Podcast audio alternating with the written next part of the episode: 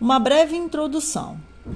Nós precisamos compreender que físio está relacionado com função e logia com estudo. Portanto, a fisiologia é o estudo das funções do organismo vivo e de suas partes componentes, incluindo os processos físicos e químicos.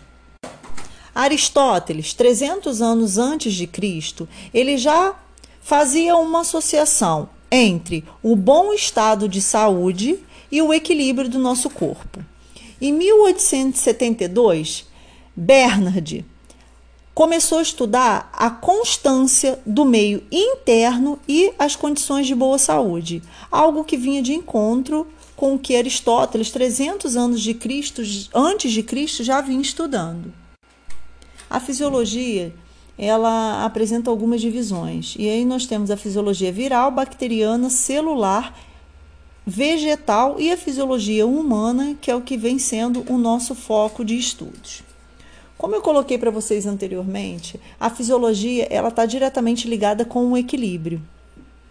E para isso, nós temos que buscar a constante homeostase do corpo que o que seria essa homeostase? É a manutenção das condições estáticas. Isso é, eu tenho que buscar um equilíbrio do meu meio interno. O meu meio interno precisa estar constantemente equilibrado. Basicamente, é, o meu corpo responde da seguinte forma: eu tenho um estímulo que vai produzir algum tipo de alteração nessa minha variável. Essa alteração ela vai ser detectada por um centro receptor.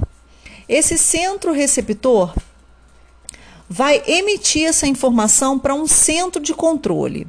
Esse centro de controle recebe essa informação, dá saída para esta informação que vai chegar ao meu sistema efetor. Esse meu sistema efetor, ele processa essa informação e ele vai emitir, ele vai liberar uma resposta. É como se fosse uma retroalimentação. Quando ele libera essa resposta, o meu corpo, ele vai manifestar a manutenção do equilíbrio ou um estado de desequilíbrio.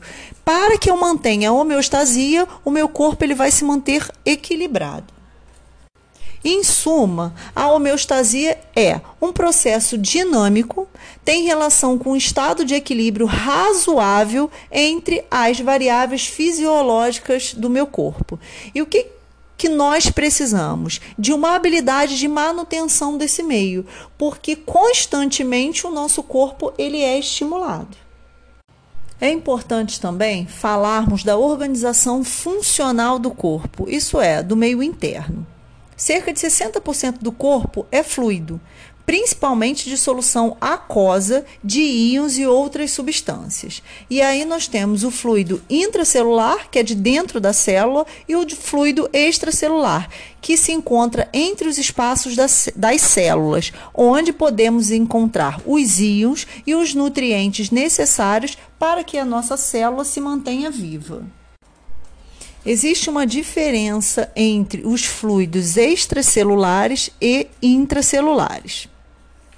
O fluido extracelular contém grande quantidade de sódio, cloreto e íons de bicarbonato, mais os nutrientes pelas células, como o oxigênio, a glicose, ácido graxo e aminoácidos.